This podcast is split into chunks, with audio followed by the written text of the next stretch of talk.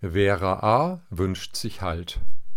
Vera, die wegen vielfacher Traumatisierungen infolge fortgesetzten sexuellen Missbrauchs und körperlicher Misshandlungen lange Jahre bei mir in Therapie war, beschreibt in dem folgenden Ausschnitt ihre Erfahrungen während eines Klinikaufenthaltes. Sie litt an massiven Panikattacken, Schwindel, Übelkeit. Sie konnte ihr Haus nicht verlassen, oft hatte sie Selbstmordgedanken, um sich aus dieser Qual zu befreien.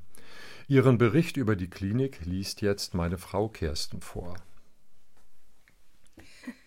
Ganze acht Monate habe ich dort verbracht.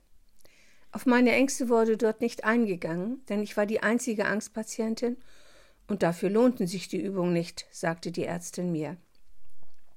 Als ich nach einem Vierteljahr erwähnte, dass die Behandlung für mich wohl nicht richtig ist, bekam ich zur Antwort, ich könne ja nach Hause. Wie sollte ich nach Hause?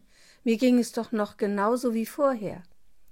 Ich wollte das Rausgehen üben, Sicherheit beim Gehen bekommen und angstfrei sein. Woche für Woche verging. Ich hoffte auf eine Therapie. Vergebens.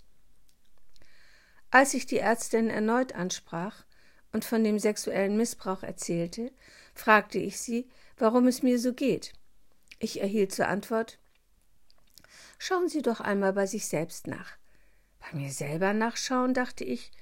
Also habe ich Schuld? Schuld an allem, was mit mir gemacht wurde? Ich muss mitgeholfen haben? Ich musste mich also bestrafen? Ab sofort drückte ich meine Zigaretten an meinem Arm aus. Je mehr und tiefer, desto besser. Nun werden Sie alle sehen, dass ich reumütig bin. So habe ich die acht Monate in der Klinik verbracht in einem Gefühl von Schuld, bis ich genauso, wie ich ins Krankenhaus hereinging, auch wieder entlassen wurde. Meinen Schwindel und meine Angst nahm ich wieder mit nach Hause. Später erzählte mir Vera A. dann von einem anderen Therapeuten. Er war immer so distanziert, so von oben. Er wollte nicht, dass ich ihn berühre. Wenn ich ihm mal näher kam, wurde er so steif, ganz starr als wenn ich ihn beschmutzen würde. Er ist was Besseres als ich, hat er mir so zu verstehen gegeben. Und dabei brauchen doch Leute wie ich auch mal Wärme. Gerade wenn man so was Schlimmes mit jemandem erlebt hat.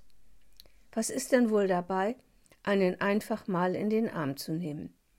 Wir sind doch nicht ansteckend.